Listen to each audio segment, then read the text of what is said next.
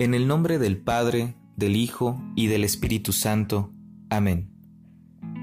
Ven Espíritu Santo, llena los corazones de tus fieles, y enciende en ellos el fuego de tu amor.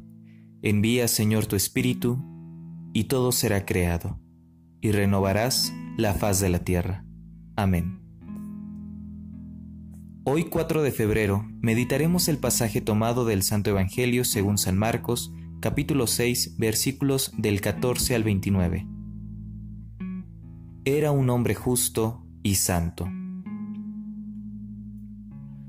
En ocasiones nosotros podemos ceder ante el qué dirán y ser injustos e infieles a nuestros principios más sagrados. Hay momentos donde somos presa de la indiferencia e insensibilidad consciente de nuestra realidad pasando por largo ante la injusticia, la corrupción, el hambre, la enfermedad, el sufrimiento, aun cuando tenemos la capacidad de hacer algo, de tomar acción, de ser la voz que se alza ante la situación, como la de Juan el Bautista en el desierto frente a tantos fariseos y frente a Herodes.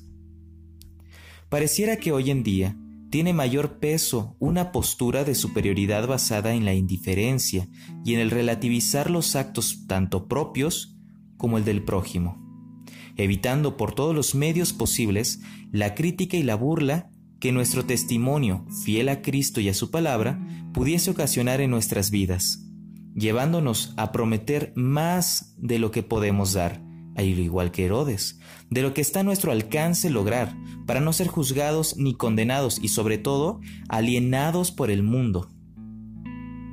Aquí abordamos tanto la actitud de Herodes ante la solicitud de su amante, acorralándolo entre la simpatía por el ermitaño que habla de justicia y rectitud, y el de no quedar como un rey sin poder ni palabra, así como la actitud de Juan, que denuncia los caminos torcidos del pueblo de Dios y anuncia la llegada de nuestro Señor Jesucristo. Hermanos, oremos para que el Señor nos conceda un corazón leal, justo, fiel y un obrar coherente.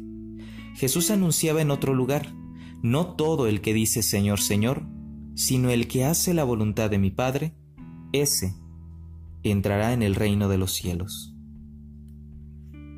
Soy Jacel Ramírez, estudiante del Seminario de Tlalnepantla Nuestra Señora de los Remedios, de la etapa de discernimiento vocacional. Saludo con la esperanza puesta en Cristo a nuestros familiares, amigos, bienhechores de nuestro amado seminario. Que Dios los bendiga.